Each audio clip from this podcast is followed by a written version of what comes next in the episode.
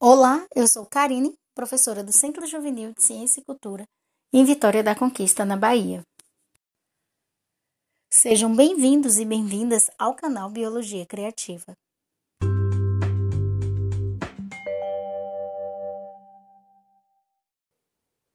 Estamos iniciando hoje o nosso novo programa, o Detetives da Ciência. É, são 11 episódios em que você vai vivenciar os passos do método científico. Já parou para pensar como os cientistas trabalham? Como é a rotina e quais são os passos que eles seguem para as suas descobertas? Vem comigo que a gente vai entender passo a passo através do programa de podcast. E nesse primeiro programa, nós vamos entender um pouquinho sobre o primeiro passo do método científico, que é a observação.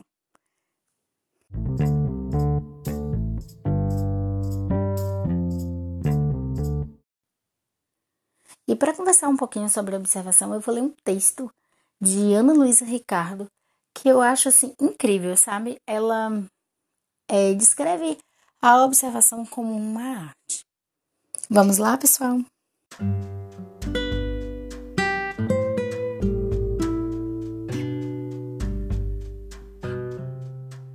A arte de observar. Ver é olhar sem enxergar. Observar é enxergar além do olhar. Todos veem, porém somente alguns observam e enxergam muito além do que realmente vê. Para olhar, usa-se os olhos, para observar, o pensamento. Para quem apenas vê, uma flor é somente uma flor. Para quem observa, uma flor é inspiração para poesias, processos metabólicos, pintada pétala a pétala pelo invisível sopro de Deus. Ver é muito simples. É voltar os olhos para o mundo e permanecer.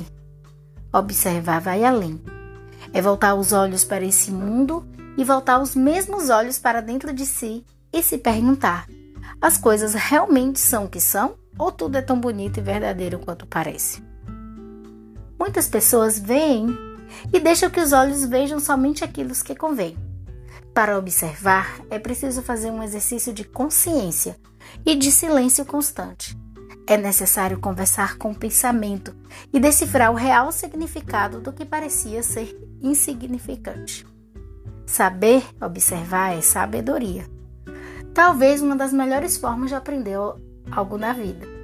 Treinar seu cérebro para observar permite que você aprenda e lembre-se mais sobre as pessoas, os lugares, eventos e situações em torno de si, para obter detalhes que você pode perder. Avaliar criticamente suas observações, em seguida, ajuda você a entender, chegar a conclusões bem informadas e a resolver problemas de forma mais eficaz. Por sua vez, isso fortalece seu trabalho e habilidades interpessoais, melhorando a maneira como você interage com as pessoas e o ambiente à sua volta. Por exemplo, no ônibus a caminho da escola, vivo conversando com meus pensamentos. A chuva cai devagar e friamente, o calor ainda esquenta e ao nascer um fio de luz solar, vejo surgir um arco-íris. Observo seus detalhes, suas cores, a mágica como ele nasce no céu acinzentado. E olho para as pessoas no interior do ônibus. Estão intactas. Eu observava, mas elas estavam apenas vendo.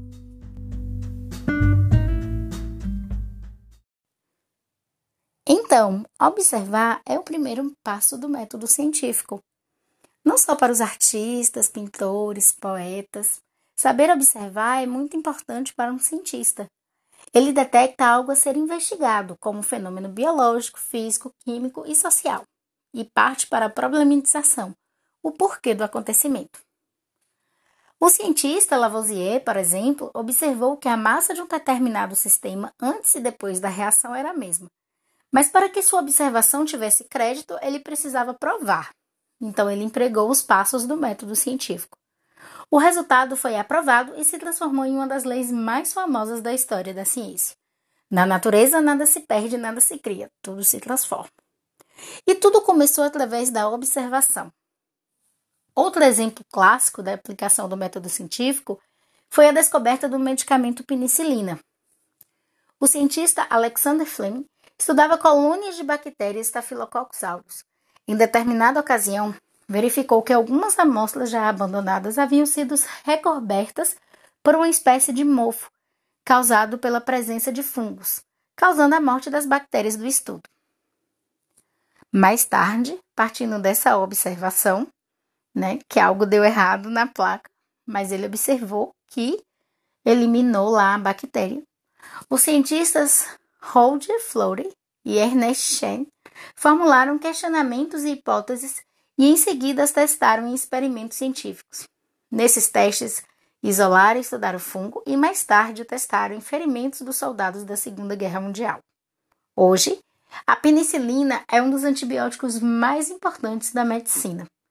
Esse medicamento surgiu da observação de objetos que seriam descartados. Observar é extremamente importante. É utilizar os sentidos, é arte, é treinamento, é disciplina. O que você tem observado no seu caminhar?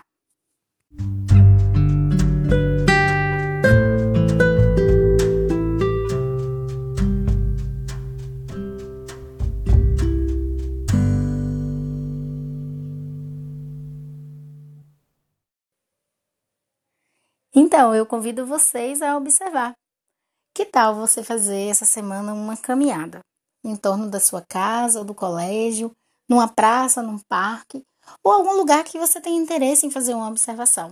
Pode ser das pessoas, da natureza, de algum ser vivo, algum pássaro, algo que você tem interesse.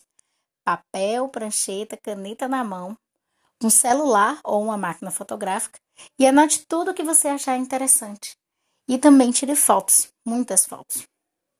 E assim você vai treinando o seu olhar para observar estes locais. E me conta o que observou. Até o próximo episódio.